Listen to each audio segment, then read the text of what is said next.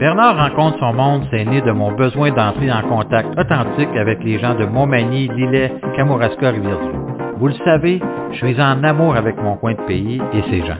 Pendant une heure, je discute avec une personne du comté de tous âges, de toute profession ou de toute allégeance, de son parcours et de sa philosophie de vie. Et je vous partage notre conversation. Abonnez-vous pour ne pas manquer un épisode et allez-y d'un 5 étoiles.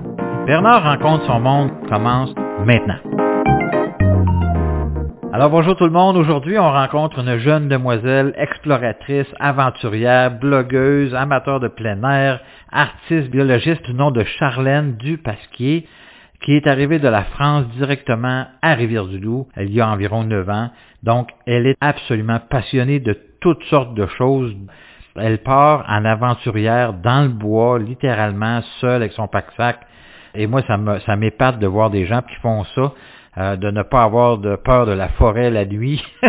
Alors moi, ça m'a épaté, ça m'épate toujours. Et elle a une, façon de voir la vie qui a besoin d'être partagée. Parce que avec les temps dans lesquels nous vivons actuellement, on a besoin d'entendre des gens qui sont inspirants. Et elle est tout à fait inspirante. Alors je vous invite à écouter Charlène Dupasquier.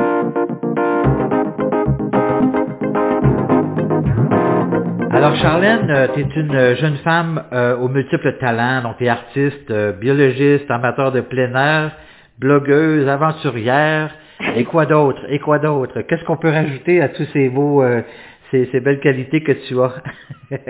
Belle maman, amoureuse de sa famille. oui, aussi, ah bien c'est bien. Oui, parce que tu es avec Tony Charret, hein, que tout le monde connaît dans le Kamouraska, tout le moins. Et vous avez euh, ensemble euh, l'entreprise, je pense maintenant. Zone Aventure. Zone Aventure. Donc, je suis allé euh, faire un tour d'ailleurs dans la tournée touristique en 2016. Ça va, mon Dieu, ça va déjà vite. Je t'ai un peu choisi parce que je te suis sur Facebook puis je vois tes aventures complètement folles. Je me dis, mais comment, comment cette fille-là, qui est une Française, qui est débarquée au Québec, qui a décidé qu'elle faisait de ce genre de, d'expédition d'aventurière dans la forêt, seule. Euh, même moi, je ne vais pas tout seul dans le bois le soir au Québec, là, je veux dire, dans la région. Là.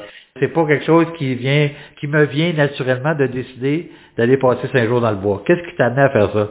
je pense que c'est euh, c'est vraiment instinctif. Puis euh, je suis aussi dans, dans le bon endroit pour ça. Là. Le, le Canada, c'est c'est une terre là sauvage puis en, qui laisse toute la place là euh, au plein air puis euh, à, la connexion avec la nature. C'est vraiment une place de choix. On a un terrain de jeu absolument magnifique. Puis je pense que depuis toute petite, ça a toujours fait partie de moi, ce côté un petit peu aventureux, euh, qui a pas peur, puis qui, au contraire, je suis plus à l'aise dans la nature qu'au milieu d'une grande ville. Fait que je pense que naturellement, ça s'est mis, ça s'est mis en place. Puis j'ai aussi le conjoint pour ça. Oui, c'est ça. Oui, parce qu'il est très aventurier lui-même. on va recommencer au début, dans le sens où tu viens de la France, tu es française et tu as décidé d'émigrer au Québec. Ça fait combien d'années que tu es au Québec? Ça fait huit ans. J'entame ma neuvième, mon neuvième hiver. Ah, neuvième hiver. Est-ce que ton processus euh, d'immigration a bien été? Ouh, ça a été houleux. euh, oui, ça a été houleux, comme plusieurs d'ailleurs. Hein. On sait que c'est pas facile. Là. Puis de quelle région tu venais de la France? Moi, je viens de la région de la Loire. C'est que quand je dis la Loire, tout le monde pense euh, au château de la Loire, puis les grands grands châteaux. Moi, je suis vraiment vraiment loin des châteaux parce que euh, ça peut paraître un peu petit pour vous autres là, au Canada qui, qui vivez au bord du Saint-Laurent, mais la Loire reste quand même le fleuve le plus long fleuve de France. Mais pour vous, c'est euh, c'est un ruisseau. C'est vraiment un super beau coin. Puis je suis vraiment à la à la frontière entre le Rhône-Alpes, donc pas très loin de Lyon, puis pas très loin de Saint-Étienne, donc la, la plus, une des plus grosses villes de, de mon département la Loire. Mais j'étais vraiment proche aussi des montagnes du Vercors, j'étais proche aussi des montagnes de l'Ardèche, là où j'ai fait une partie de mes études d'ailleurs. C'est que j'ai toujours baigné dans un environnement très euh, très forestier, très nature, très campagne. Donc c'est ce qui t'a un peu, comment je pourrais dire, prédestiné ou ou en tout cas euh, organisé pour qu'un jour tu deviennes une aventurière? Est-ce que tu considères qu'il y a un lien entre les deux? Ah oui, il y a un lien entre les deux. Puis euh, je pense aussi ce côté-là vient beaucoup de mon papa, euh, parce que mon père était un, un grand, grand, grand. Bah, il est toujours là, mais euh, avec l'âge un peu moins. Mais un grand randonneur qui avait lui fondé une, une association de grandes randonnées aussi dans, dans notre dans notre coin, qui est devenue très très grosse à un moment donné là dans leur vie. Puis euh, il m'a toujours euh, emmené, euh, tous les week-ends, là, il nous emmenait randonner à faire des 30 kilomètres dans la journée, dans le bois, dans la montagne. En tout cas, j'ai été euh, très très vite euh, mis dans cette vie-là. Puis euh, moi, j'ai vraiment pogné la passion tout de suite avec mon père. Puis c'était, j'ai passé des, des moments fabuleux comme ça dans ma jeunesse. Mais comment tu as décidé de, de venir au Québec? Tu as fait tourner la, la- le globe terrestre puis tu as tiré un dard dessus? Euh, Sur une carte sur un mur? Qu'est-ce que est-ce que c'est les grands espaces qui t'ont tiré vers le Canada ou euh? Ah oui, c'est sûr que c'est quelque chose qui m'a tiré énormément. À ce qui paraît, quand j'étais toute petite, puis ça, je m'en souviens pas, ma mère m'avait déjà dit que je parlais du Canada très régulièrement. Elle disait, moi, un jour, là, ben, je ferai des documentaires animaliers au Canada. Finalement, j'ai dû être canadienne dans une autre vie, je sais pas. Effectivement, je me suis tournée vers les pays nordiques, mais au début, je pensais à la Norvège, euh, la Suède, parce que c'était dans mon dans mon Plus près de chez vous, en tout cas? puis finalement, de plus en plus, c'était, euh, je ne sais pas pourquoi, le Canada, le Canada, le Canada. Puis c'était inscrit dans ma tête. Puis au départ, j'étais très attirée par l'Ouest. Puis finalement, de, de concours de circonstances, j'ai comme lancé des dés au Québec. Puis ça a comme soldé mon avenir, euh, mon avenir complet. À, que- à quel endroit t'es débarqué? T'es débarqué à Montréal ou à Québec directement quand t'es arrivé la première fois au Canada? ben en fait, j'ai pris mon avion jusqu'à Québec, mais je suis même pas restée. Là, je suis venue directement à Rivière-du-Loup. Ah oui? Euh, ouais, j'ai monté un dossier en fait pour faire un mémoire de recherche pour finir mes études avec le réseau d'observation de mammifères marins, donc le ROM qui est basé à Rivière. OK. Oui. Euh, C'était vraiment ma volonté. Là, je voulais vraiment m'insérer dans le domaine des mammifères marins parce que j'avais fini mes études à Biarritz. Ceux qui connaissent la France, en tout cas, connaissent le spot. Oh, madame. C'est dans Oh, les- madame a étudié à Biarritz, pardon. Oui, puis c'est là que j'avais commencé le surf. J'alliais comme mes deux passions, l'océan puis les montagnes. Fait que les, les Pyrénées Atlantiques, c'était juste parfait pour ça. Puis je commençais à mettre des billes pour m'insérer dans, dans le milieu professionnel canadien puis euh, dans les mammifères marins. C'est que j'ai eu la chance que, je sais pas, mon dossier a comme parlé à Esther Blier, donc la directrice du ROM. Euh, je sais pas, peut-être qu'elle aussi, elle a eu un instinct, puis finalement, en arrivant ici et en faisant mon mémoire de recherche pendant huit mois, euh, je suis allée, elle m'a envoyé travailler euh, sur les chauries de phoques communs à Gaspé euh, pendant l'été. J'avais plusieurs mandats. À quelle espèce tu es allé pour euh, étudier à Gaspé? J'ai travaillé sur phoques communs. Puis en même temps, j'avais des mandats de photo euh, identification de grosses baleines. Je montais sur les bateaux. Fait que là, j'ai passé un été absolument incroyable. Wow. J'ai j'ai vraiment trouvé ce qu'il me fallait, puis j'ai vraiment accroché sur la, la culture québécoise, votre façon d'être, votre façon de vivre, cette espèce de chaleur aussi qu'il y a entre les êtres humains, qui est des fois un petit peu plus peut-être difficile en France. Les gens sont un peu plus méfiants, je pense, des, les uns des autres. Disons que c'est, c'est- il y a des, des régions fabuleuses qui sont très chaleureuses, c'est pas ça que je veux dire, mais Uh-huh. je sais pas, au Québec, il y a quelque chose de particulier à ce niveau-là, mais je, je sais pas, il y a comme quelque chose dans votre euh, dans votre relation à l'être humain qui est, qui est un peu différente, puis qui moi m'a vraiment est vraiment venu euh, euh, me dire bon, je, je, je pense que je suis à la bonne place. Et, euh, et c'est là que j'ai entamé mes démarches. Puis en plus, je suis devenue très amie avec mon équipe de travail, avec euh, l'équipe du Rhum, et c'est vraiment devenu une famille, une seconde famille pour moi. Puis après, ben, j'ai fait des, des, des milliards de, de, de- de connaissances euh, absolument fabuleuses qui ont vraiment marqué ma vie, dont mon conjoint. Et moi, la première fois où je t'ai rencontré, euh, c'est lors d'une activité de Noël où, tu faisais de, euh, des cartes, si je ne m'abuse. Oui, C'était des dessins et des cartes de, de Noël. Je me souviens pas si c'était à Sainte-Hélène ou à Kamouraska. Tu as, aussi cette passion de l'art. Es une artiste, en fait, aussi au départ, non? Oui, au départ, c'est d'ailleurs mes premières années d'études. euh, en fait, j'ai fait, j'ai un peu bougé dans tous les sens parce que je suis quelqu'un qui est très, très, très actif, puis qui a des milliers de passions. Il faut toutes que je les vive intensément. Là. Fait que j'ai du mal à sélectionner. Il faut que je vive absolument tout ce que j'ai à vivre. Alors, euh, j'avais commencé par un bac littéraire parce que, euh, je sais pas, je voulais faire de la science, mais en même temps, je me suis dit, Hey, j'écris bien, j'adore dessiner, j'adore peindre. Je faisais partie d'un atelier d'artistes. Puis euh, il y a plein de choses qui me marquaient. Je me suis dit, pourquoi est-ce que je me mettrais dans des carcans comme l'éducation nationale voulait que je sois, de choisir tout de suite un métier que je vais garder toute ma vie. Je fais, non, j'ai envie d'explorer la vie, puis d'explorer mes talents, puis d'explorer tout ce qui tout ce qui me passionne. C'est que je me suis dit, bon, je vais commencer par l'art parce que je sais pas pourquoi. Ça, ça me parlait plus à ce moment-là, à l'adolescence. Je gardais dans un petit coin de ma tête de faire des études de sciences parce que je voulais sauver les animaux. Et donc, je suis partie dans une école d'art euh, à Lyon, dans une grosse, grosse ville. Là, qui a, ça a été un peu des années euh, à la fois très intéressantes et formatrices, mais en même temps pas difficiles parce que moi et la grande ville, c'est c'est pas le, le, le- C'est pas naturel. non, c'est pas naturel pour moi. Puis Ouais. Lyon, c'est une belle ville culturelle, mais c'est aussi une ville dangereuse d'un point de vue humain. Euh, Ah, Pour une jeune femme, euh, c'est c'était c'était particulier pour moi, mais j'ai appris beaucoup de choses. Puis euh, j'ai rencontré des gens fabuleux qui là aussi ont, ont marqué ma vie d'artiste. C'est ça, j'ai j'ai fait mon petit bonhomme de chemin là-dedans pendant trois ans. Puis ensuite, euh, la mentalité, euh, j'étais partie dans l'illustration, parce que moi, je voulais faire de l'illustration documentaire aussi pour justement porter des messages d'écologie, de, de protection de l'environnement. Puis ce qui m'intéressait aussi, c'était vraiment le milieu naturel. Puis en même temps, je faisais beaucoup de BD un peu humoristiques. Puis à côté de ça, bah, de la peinture, parce que j'aimais peindre les gens, j'aimais peindre leurs regards. Puis comme je voyageais, puis que je bougeais beaucoup, ça me permettait aussi d'exprimer tout ce que je ressentais quand je rencontrais du monde, puis d'autres cultures je me suis dit à un moment donné, bon là j'ai appris ce que j'avais à apprendre, j'ai encore plein de trucs à apprendre, mais je vais les apprendre avec par moi-même, pas dans une école là où je sentais que la mentalité commençait à m'oppresser, puis euh, à être obligée de qu'on m'impose tout le temps des thèmes, des ci, des ça, des en tout cas, j'avais peut-être un, un problème de- de- d'autorité à ce moment-là, je sais pas. Est-ce que cette école à Lyon, c'était l'équivalent du cégep ici ou du secondaire ou? En fait, c'est un peu différent euh, en France. On passe directement euh, en, en mode université. Il n'y a pas vraiment l'étape du cégep. Ouais, ça c'est plus genre la dernière année de que nous on appelle le lycée où on passe un, un baccalauréat. Ben là, ça ressemblerait peut-être plus à ça là, cette année de cégep. Puis là, c'est comme genre une année au-dessus. C'est vraiment une école privée. Là. C'est de là, ben, j'ai repris des études scientifiques. Puis je me suis dit, je suis convaincue que je peux allier les deux, puis que je peux faire de la protection de l'environnement, puis euh, être une scientifique, puis en même temps dessiner pour passer tous mes messages, puis peut-être même aussi euh, euh, illustrer les mes, mes propos scientifiques, puis mes recherches scientifiques, etc. Ah oui.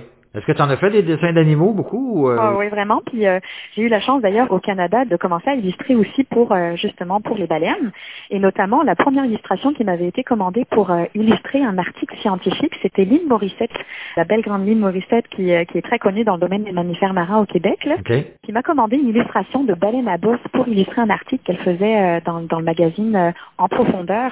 Ça, ça avait comme ouvert aussi une, une magnifique porte là pour, pour moi pour allier justement ces deux passions.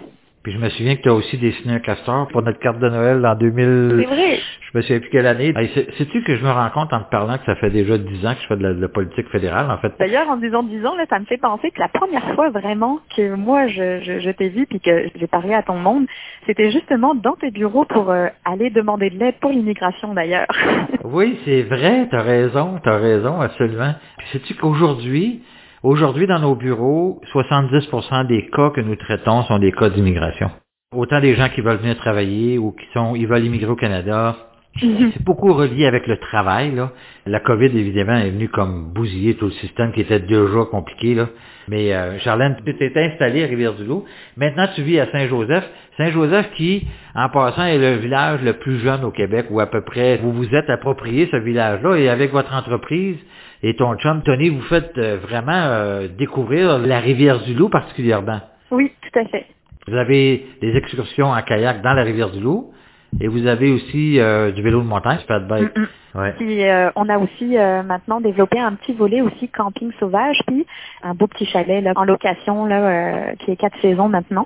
OK. Ça ajoute aussi un- une petite plus-value pour pour que les gens viennent vivre un peu dans notre petit coin de paradis. là. J'ai pas rêvé, mais Tony est rendu comme directeur général, ou en tout cas sur le bord de l'être, s'il ne l'est pas déjà, de la SEBCA, qui est un, un autre organisme très bien connu dans la région. euh, Pierre Lemire, qui, qui est là depuis 100 ans, je pense. Tellement longtemps, Et- là, euh. est en train de prendre tranquillement sa retraite. Je suis pas sûr un jour qu'il va la prendre véritablement, mais en tout cas, ça c'est une autre affaire. Est-ce que tu fais de l'escalade aussi? Est-ce que c'est des est-ce que c'est des choses qui, qui te passionnent également ou? Oui, eh ben alors moi, tous les sports de plein air, de toute manière, euh, tout me passionne à ce niveau-là. Là, j'ai besoin de contact avec la nature, peu importe comment. J'ai fait beaucoup, beaucoup d'escalade quand j'étais en France, quand euh, j'ai commencé mes études euh, scientifiques en Ardèche, parce que c'est comme une place absolument incroyable d'escalade là pour toutes les gens qui habitent en Europe. Puis quand j'ai immigré, Bon, c'est sûr que l'immigration, euh, ça, ça coûte aussi un petit peu de l'argent. Puis quand tu es jeune, puis que tu, finis tes études, euh, c'est pas toujours évident. Fait que j'avais vraiment vendu beaucoup de stocks de plein air pour m'en venir aussi.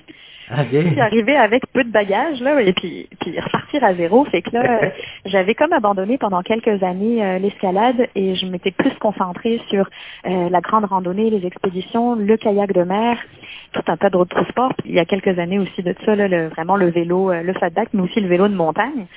Et donc j'ai délaissé un petit peu l'escalade, mais euh, tranquillement pas vite, là, je, je, je voudrais reprendre un peu des anciens amours aussi et euh, reprendre peut-être euh, le niveau que j'avais avant. Là. Il faudra peut-être une bonne année de, de réentraînement. Ouais. Mais c'est sûr que euh, l'escalade est un, un sport vraiment d'été complet. Puis on travaille énormément l'été depuis euh, quelques années, mon chum et moi, et euh, moi notamment avec euh, les magnifiques projets sur lesquels je travaille au sein du Rhum. Oui. Puis bien sûr, j'aide beaucoup mon chum aussi dans son entreprise Zone Aventure. Fait que c'est sûr que faut que je sélectionne à un moment donné les, les congés que j'ai pour certains sports là qui, qui me passionnent encore plus. Fait que j'ai un peu délaissé le ce côté-là. Un de tes sports, c'est des randonnées en forêt, littéralement, que tu fais pendant plusieurs jours. Donc, t'amènes en autonomie complète seul. Je le fais euh, beaucoup avec mon chum, mais c'est vrai que comme lui, il travaille énormément l'été, puis que moi, j'ai décidé que, surtout avec la COVID, ça m'a remis beaucoup de choses en question, puis je me suis dit, euh, il faut arrêter de travailler 7 jours sur 7 aussi, puis vivre un petit peu plus ce qu'on a à vivre, nous, en tant que personne. Et de là, ben, comme j'ai fait la première année que je suis arrivée au Canada, euh, j'ai quasiment tout fait toute seule. J'ai voulu découvrir absolument tous les parcs nationaux qu'il y avait aux alentours. Euh, J'ai découvert toute la Gaspésie en entier. Puis je pars avec mon pack-sac, puis euh, avec le, background que je commence à avoir vraiment d'expérience, puis de mon chum, qui est un guide d'aventure certifié, qui m'a appris énormément aussi. Je suis super à l'aise maintenant de partir avec mon pack-sac puis euh, camper en plein milieu du bois. euh, je sais ce qu'il faut que je fasse, puis je sais comment je dois le faire. Je suis aussi très très bien équipée. Mais est-ce que est-ce que tu vas dans les sentiers fédérés ou est-ce que c'est tu vas littéralement dans le bois là, où, je veux dire, tu, où tu prends un- tu prends un sentier puis à un moment donné tu bifurques, tu dis là, je pars avec ma boussole puis je m'en vais dans le bois ou comment ça fonctionne? Quand je suis toute seule, souvent, je pars quand même dans des choses où je suis sûre et certaine. Si jamais il m'arrivait quelque chose ou si je me blessais, c'était peut-être pas trop compliqué de sortir ou quoi que ce soit. C'est quand je suis toute seule, ben souvent, euh, je vais dans des, des, des parcs ou euh, des choses comme ça là, qui sont qui sont quand même euh, connues.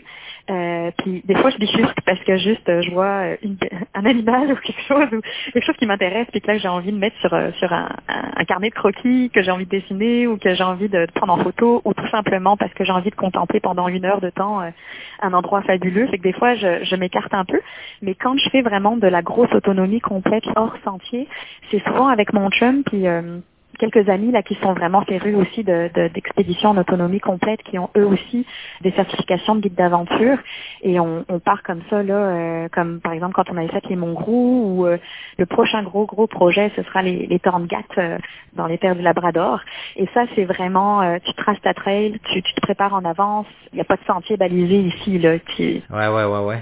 vraiment à la sauvage. C'est quelque chose qui est extrêmement vivifiant, formateur, autant que c'est un peu stressant. C'est un, un, un défi incroyable qui ça me fait toujours penser à une citation que j'aime beaucoup de Jim Rohn qui dit que les défis rendent la vie intéressante, mais les surmonter lui donnent un sens. Puis Ouais. c'est tellement euh, ces activités-là, ces passions-là, c'est tellement quelque chose qui donne un sens à ma vie, autant que mes, que mes métiers, là, que ce soit l'art ou, ou la protection de- des mammifères marins. Il faut que ça donne un sens à ma vie, il faut que j'ai un sens, euh, faut, faut que ce que je fasse donne un sens, inspire des gens, que, que, que ça fasse quelque chose, pas juste le faire euh, pour moi ou euh, il faut toujours qu'il y ait un j'ai toujours besoin d'un d'un défi, d'un objectif, puis euh, de donner un sens à tout ça aussi. Là. En tout cas, moi, voir ta page Facebook puis les photos que je vois, là, je veux dire, ça- c'est plus qu'inspirant. Ça me donne le goût d'y aller, même si j'ai pas d'expérience. Euh, moi, j'ai pas, On t'emmène quand tu veux. moi, j'ai pas peur de rien, mais euh, bon, est-ce que j'ai la forme pour être capable d'aller faire ces expéditions qui durent? Écoute, comment vous faites des kilomètres par jour de, de façon générale? Euh, ça dépend vraiment de ce qu'on fait comme objectif. Par exemple, là, euh, cet automne, on est allé, euh, on n'avait jamais fait le sentier des frontières, qui, qui s'appelle le sentier des braves randonneurs en Estrie. Et euh, c'est un sentier euh, qui, qui dure en général de 5 à 6 jours si tu veux vraiment être contemplatif. Là, on part vraiment en autonomie complète, puis euh, nos sacs font entre 45 et 50 livres. Quand même. De transporter, on passe euh, quelques mois à déshydrater notre propre nourriture. On, on prépare vraiment tout là, de, de A à Z. Et euh, quand tu pars avec un gros pack-sac comme ça dans les montagnes, t'en fais un petit peu moins des kilomètres par jour, mais c'est surtout parce que on veut pas juste avaler des kilomètres pour euh, montrer à quel point on, on- on a une, une forme d'athlète incroyable. C'est, c'est pas ça le but. Le but, c'est vraiment de, de se reconnecter à la nature, de prendre le temps que la nature nous offre, de contempler. Si on a besoin de s'arrêter parce qu'on a une belle rivière, puis que là, on, on, a, on a envie de se, de se baigner dedans parce qu'on on se sent sale ou peu importe quoi, ou Ouais. juste on veut prendre le temps de ben, on le fait. Puis si on n'arrive pas au campement qu'on s'était prévu, ben, c'est pas grave, on, on va On couche ailleurs. Le but, c'est vraiment d'inspirer à la reconnexion à la nature, puis de prendre le temps de vivre. Là. Puis je pense que le Covid est, est peut-être là aussi pour nous montrer ça. Là. On, on va trop vite dans la vie, on veut trop, on a trop un, un objectif de performance tout le temps. Alors c'est pas forcément mal du tout, mais peut-être que des fois, ça prend juste de déconnecter, décrocher, lâcher prise, puis revenir un peu à quelque chose de plus, euh, de plus humain, de plus euh, instinctif. C'est Ouais. ça qu'on recherche quand on fait nos, nos expéditions comme ça. C'est puis d'ailleurs, je, je fais du pouce là-dessus parce que j'aimerais beaucoup euh, également dans un futur avec certains projets que je commence à monter tranquillement pas vite, euh, amener des gens à, à, vivre ça. Je lève la main, je, suis pas- je suis le premier à lever la main. Je vais, je vais te suivre n'importe où. Je vais, avec l'expérience que tu as acquise. Là, mais, en fait, je, je suis quelqu'un qui aime énormément la nature aussi. J'ai un chalet euh, qui est isolé dans le bois à Saint-Damas. C'est pas très loin, mais ça reste que c'est un endroit qui est absolument fabuleux. Pour moi, je trouve que c'est un endroit de ressourcement. Quand j'ai besoin de me ressourcer, je m'en vais là, puis coupe du bois, je ramasse des branches, euh, je fais un feu. euh, Je veux dire, c'est pas... euh, Il y a un lac aussi, donc je peux me promener en canot tout seul. euh, et je vois les huards, les cormorans, les canards, les grains etc., les grenouilles avec ma petite fille. Je veux dire, je, je vis le moment de la nature à, son, à, temps plein quand je vais là, mais d'aller faire une expédition, de monter la tente, de se faire à bouffer sur un petit feu, etc., ça doit vraiment être extraordinaire. Ça me rappelle déjà, moi juste à en parler, ça me rappelle des souvenirs, parce que quand j'étais jeune, on avait un lac, on faisait la même chose, un peu, c'est sûr qu'on avait, on n'avait pas l'électricité, il n'y avait pas d'eau courante, mais on avait le plaisir de faire des feux à tous les jours. Puis je vais te demander, parce que moi j'aime beaucoup les animaux aussi, comment, qu'est-ce que tu rencontres, quels animaux as-tu rencontré dans tes expéditions? Euh, J'ai j'ai- j'ai rencontré euh, beaucoup de... Bah, bon, c'est sûr que les chevreuils et les orignaux, là, Les orignaux, ouais. quelque chose qu'on qu'on rencontre euh, souvent. Les orignaux, ça a été juste à quelques reprises, puis des, des rencontres vraiment euh, incroyables parce que j'en ai eu à très proche, là, mais c'est des traces qu'on voit la plupart du temps. Ouais. Je a eu la chance de voir le lynx, euh, le- des- des lynx euh, à plusieurs reprises. Moi, oui, j'ai eu des traces, mais j'ai jamais eu la chance de tomber nez à nez avec un lynx. Avec des ours noirs, oui. Et ça, Ok. j'avoue que c'est exceptionnel autant que c'est un peu épeurant quand même, même si tu es habitué, même si tu sais que si tu as les bons gestes, ça, ça va bien aller. Puis notamment au parc Forillon, quand je travaillais à Gaspé, euh, moi, dès que j'avais un moment de congé ou que je finissais un peu plus tôt dans la journée, je passais mon temps sur les trails du parc Forillon. Ouais. Je pense que je le connais par cœur, par cœur. Puis là, on, on s'entend que les orignaux et les ours, là, c'est un peu leur paradis. Ouais. Fait que j'en ai rencontré bon à bon. Puis la magie de mon métier, en plus des mammifères marins, c'est de pouvoir euh, euh, voir des choses de la nature que je pense très peu de personnes pourraient voir. Notamment, ça, ça me fait penser à un, un- un épisode que probablement je ne reverrai jamais de ma vie. Je, je travaillais sur les chauries de- des phoques communs. C'est que là, avec, euh, bah, j'étais l'assistante en fait euh, d'une fille qui faisait son doctorat euh, sur ça, et toutes les deux, on, on passait notre temps sur les chauries, mais on était devenus tellement comme des phoques, qui nous acceptaient tellement qu'ils se mettaient, ils s'allongeaient à côté de nous, puis nous on Ah ouais. on bougeait pas, c'est qu'on était, on, on était devenus des phoques nous autres aussi. Puis à un moment donné, on prenait des données euh, un peu plus tard dans la journée, et on a eu un, un bébé ours noir qui a commencé à sortir à peut-être je sais pas moi, une cinquantaine de mètres devant nous, sur les chauries. Fait que là, il sortait du bois, il s'arrêtait un petit peu, les phoques commençaient à brasser un peu, ils le regardaient, ils repartaient dans le bois. On fait, oh, si bol, la maman est pas loin, on commence Ouais, ouais, ouais. à faire, parce que si on tombe sur maman bébé, là, on se disait, Ah Non, c'était pas une bonne nouvelle. il sort, il refait 10 mètres plus loin vers les phoques, les phoques restent là, ils regardent, il repart dans le bois en courant. On se dit, ben fou. Troisième shot, il ressort en pleine balle, en courant comme un fou. Il a foutu le bazar chez les phoques, il a tout fait retourner à l'eau, ça a été complètement fou. Et nous, on a regardé ça de loin, c'était comme malade. Et le, le petit ours noir est reparti dans le bois, puis là, on, on les a pas revus, ni maman, ni lui. C'était tout retourné à l'eau. Là, dans les données, on savait plus quoi écrire. On était on fait quoi avec ça? Mais c'était magique, c'était un moment incroyable, juste parce que on passe tellement de temps dans la nature qu'on fait comme de nouveau partie d'elle complètement. Charlène, t'es de toute évidence une, passionnée, une passionnée de la nature. Comment vis-tu actuellement la, la, la période que l'on vit comme, comme aventurière, mais aussi comme personne, comme individu? Je sais, bien évidemment, quand tu fais, quand tu es en aventure, tu es beaucoup seul, t'es avec la forêt, tu as déjà cette, euh, cette prédisposition, si je peux dire, de pas voir du monde actuellement, c'est pas trop dur pour toi ou c'est comment comment tu vis ça? moi, je suis quelqu'un qui est, qui est à la fois très proche de son instinct animal, puis peu sauvage, mais en même temps extrêmement communautaire. Là, tu sais, je, je, je suis biologiste en plus, tu sais, j'ai j'ai une vision un peu de, de l'être humain qui, qui se rapproche un peu plus aussi de ce que je vois avec les animaux aussi. Ouais, Je ouais. veux pas, on reste des mammifères également, puis on est des mammifères grégaires. On a besoin, on a besoin des autres. Puis également Ouais. dans la survie, parce que depuis toujours, l'être humain, il, il a survécu à travers les temps parce que il n'a pas vécu tout seul, il a vécu en communauté. Ouais. J'avoue que ce côté-là est, très difficile, je pense pour vraiment pour tout le monde, que ça fait quand même un bon petit bout que ça dure là. euh, depuis avril passé, là, c'est c'est difficile. Puis de plus en plus cet été, ça a mis un, un espèce de euh, de petit baume sur le cœur parce qu'on pouvait quand même, on a quand même eu la chance, nous, au Québec, de, de pouvoir faire des activités, de pouvoir quand même ouvrir. Les, les gens ont quand même pu se voir, se rassembler un petit peu, faire des activités de plein air dans des, dans des centres de plein air ou des entreprises comme nous autres ou, ou des organismes. C'est là qu'on apprécie nos grands espaces québécois. Oui, tout à fait. Ça remet en place un peu les, les bonnes valeurs peut-être aussi. Tu sais, euh, c'est quoi qu'on apprécie le plus? Puis tu sais, le fait de se dire, ben, crime, euh, en fait, mon monde est tellement important. Tu sais, je vais en prendre un peu plus soin quand euh, quand ça va revenir un peu euh, un peu plus, puis qu'on on va pouvoir se côtoyer un peu plus. Moi, ce qui me fait peur, c'est le fait que ce qui me fait peur, c'est qu'on devienne, c'est que la communauté devienne plus euh, individualiste ou peut-être un peu euh, renfermée sur elle-même parce qu'on aura tellement été confinés que j'ai peur que ça coupe des liens. Puis en même temps, je me dis probablement pas parce que l'être humain n'est pas fait de même. Puis euh, j'y crois vraiment à cet esprit de communauté, surtout dans nos régions. Là, je, je vois que c'est tellement fort. Les gens se soutiennent. Pendant la Covid, on, a été super nombreux à offrir nos services aux personnes âgées ou aux personnes qui étaient seules d'aller faire leurs courses, de, de s'entraider. Les gens commencent à penser au local beaucoup plus. Et euh, ça, je trouve ça fabuleux. C'est comme un peu paradoxal mon, mon ressenti par rapport à ça. Mais je suis convaincue que ça va... C'est c'est des difficultés qui vont probablement, une fois surmontées, apporter, euh, apporter son lot de positif, puis peut-être son lot de changement qui est nécessaire pour, euh, Ouais. Pour vivre mieux et, euh, et aussi prendre soin euh, de notre environnement, de notre nature, qui, qui veut, veut pas, euh, c'est ça notre gage de survie, puis particulièrement pour nos générations futures, c'est que j'y crois là, cette entraide, puis ce- cette prise de conscience aussi là. euh, Tu as raison.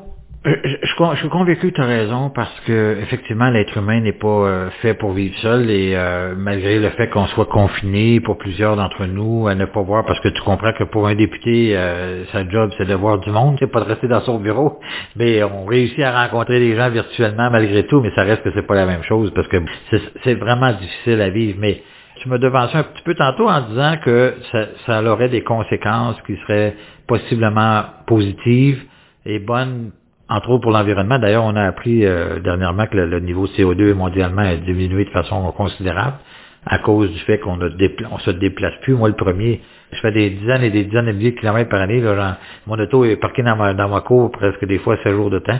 Donc, euh, ça fait une différence sur ce qu'on dégage en tant qu'individu en termes de pollution. Donc, euh, qu'est-ce qu'on peut faire comme geste ou qu'est-ce qu'on peut poser comme geste pour justement, encore une fois, améliorer notre environnement? Ben, tout simplement des, des gestes quotidiens. Déjà, le, le fait, ce que je trouve formidable, c'est toutes ces campagnes aussi québécoises là pour euh, l'achat local, Oui. les circuits courts. Ça, c'est des, des choses primordiales. Puis, je pense, euh, tu sais, le- le- toutes les communautés, les anciennes communautés ont toujours vécu comme ça. Puis, ont probablement même mieux réussi à, à sauter bien des mots euh, que qu'on a actuellement euh, grâce à ce système-là. C'est d'être vraiment, de continuer à, à croire en la communauté, puis à vraiment se, se serrer les coudes par rapport à ça, même s'il y a une distance physique. Ça ne veut pas dire qu'elle doit être mentale puis affective. On n'est pas obligé d'être distant au niveau affectif parce qu'on n'a pas le droit de se taper dans la main.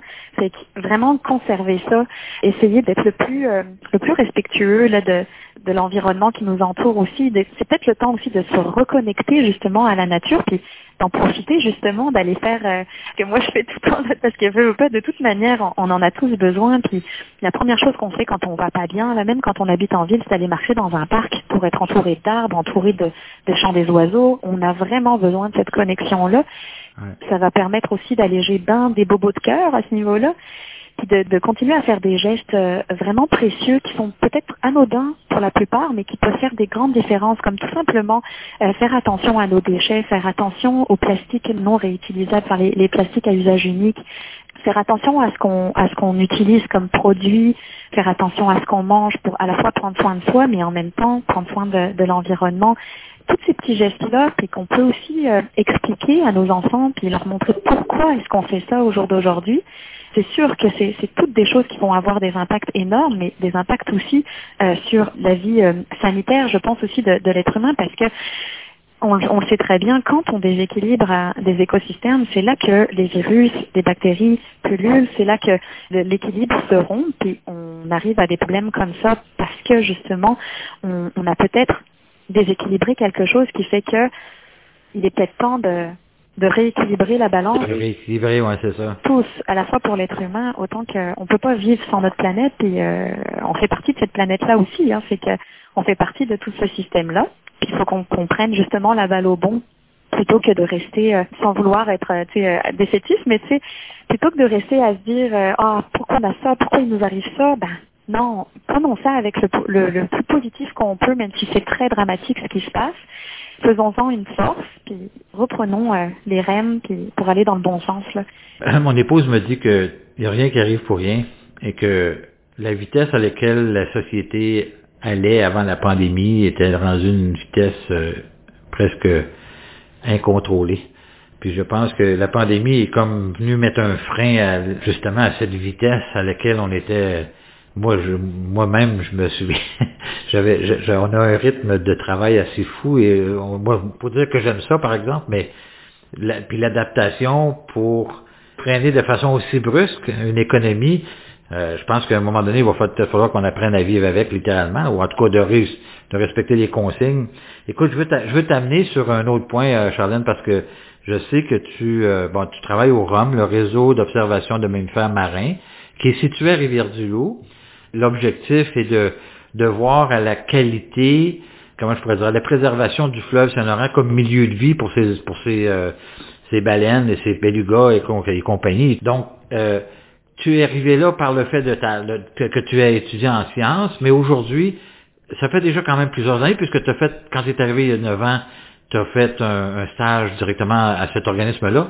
Donc, on peut dire que ça fait déjà 9 ans que tu travailles autour du fleuve Saint-Laurent. Tout à fait. Est-ce que tu vois quelque chose de différent par rapport au moment où tu es arrivé et aujourd'hui, par rapport au fleuve? Ben, je vois vraiment des avancées à, à plein de niveaux. Quand j'ai commencé ici, par exemple, tout ce qu'on travaillait par rapport à l'industrie maritime, ben, écoute, on a fait une avancée incroyable. Tous les acteurs du Saint-Laurent commencent de plus en plus à se sentir touchés par les espèces en péril, par la, conservation du Saint-Laurent. Puis de plus en plus, les gens ont envie de s'investir dans cette conservation-là et à, essayer le mieux possible de, une grande prise de une prise de conscience en fait. Oui, il y a vraiment une prise de conscience, puis euh, qu'en même temps on puisse non pas enlever toutes les activités humaines, mais au contraire euh, réussir à les faire cohabiter au mieux euh, avec notre fleuve Saint-Laurent, puis particulièrement aussi les, les, les, baleines, puis les espèces en péril comme le beluga qui est quand même notre emblème là ici c'est l'espèce sur laquelle je travaille le plus et qui est devenu un peu comme mon, mon petit bébé. OK. Ah ouais. c'est sûr qu'on voit beaucoup d'avancées, puis euh, on travaille énormément aussi sur euh, l'éducation à l'environnement. Donc euh, vraiment euh, avec des autour d'animation sur euh, des bateaux ou tout simplement au sol sur des sites terrestres comme par exemple au quai de Rivière-du-Loup à Kakuma où on peut observer le beluga de très très proche. On peut apprécier sa beauté puis apprécier des, de pouvoir voir des comportements géniaux sans avoir d'impact. Ça les gens apprécient ça de plus en plus. Et grâce à la technologie, on est capable aussi de montrer tellement de choses aux gens pour moi je pars du principe temps là qu'on protège que ce que l'on aime puis on aime que ce qu'on connaît. Ouais apprendre aux gens permet que tu développes une espèce de... de, de L'appartenance, ouais. Voilà, il, il y a un sentiment d'appartenance parce que il fait partie de ton environnement quotidien. Puis de là, bah, tu as beaucoup plus envie d'aller protéger ça parce que tu es touché, tu es sensible à ça. Mm. C'est pour ça que je parle de beaucoup de reconnexion à la nature parce que je pense vraiment que quand on s'y retrouve puis quand on, on, finit par connaître, c'est pour ça aussi qu'on a créé avec mon conjoint aussi euh, au sein de Zone Aventure l'organisme Heptascience qui permet justement de faire des sorties en kayak pour apprendre la faune, la flore, la rivière, les animaux, puis comprendre un peu comment ça fonctionne.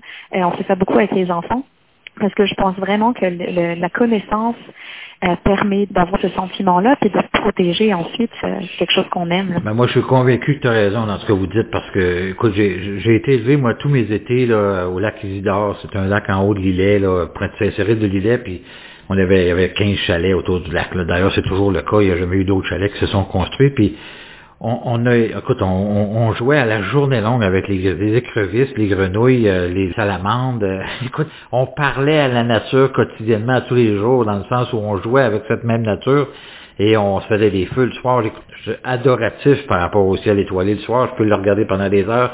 peux, puis l'endroit, les meilleurs endroits, c'est où est-ce qu'il n'y a pas de lumière. Donc, inévitablement, mieux on est isolé, ou plus on est isolé, mieux on voit le ciel avec les étoiles, les milliards d'étoiles qui existent. Moi, je trouve qu'on vit sur la plus belle, la plus belle planète du système solaire.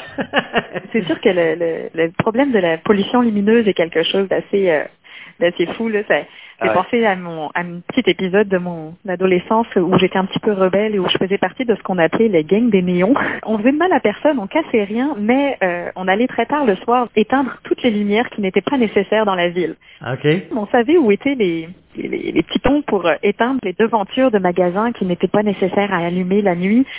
C'était vraiment un peu des folies de jeunesse aussi parce que maintenant, avec l'expérience, j'ai compris que si on veut toucher les gens, là, il faut pas imposer ou taper sur les doigts, il faut inspirer. Inspirer, ouais. En inspirant, ben, gens ont envie de te suivre. je suis passée par toutes sortes de façons de penser puis de mentalité pour finalement avoir toujours le même objectif puis la même passion dans la vie.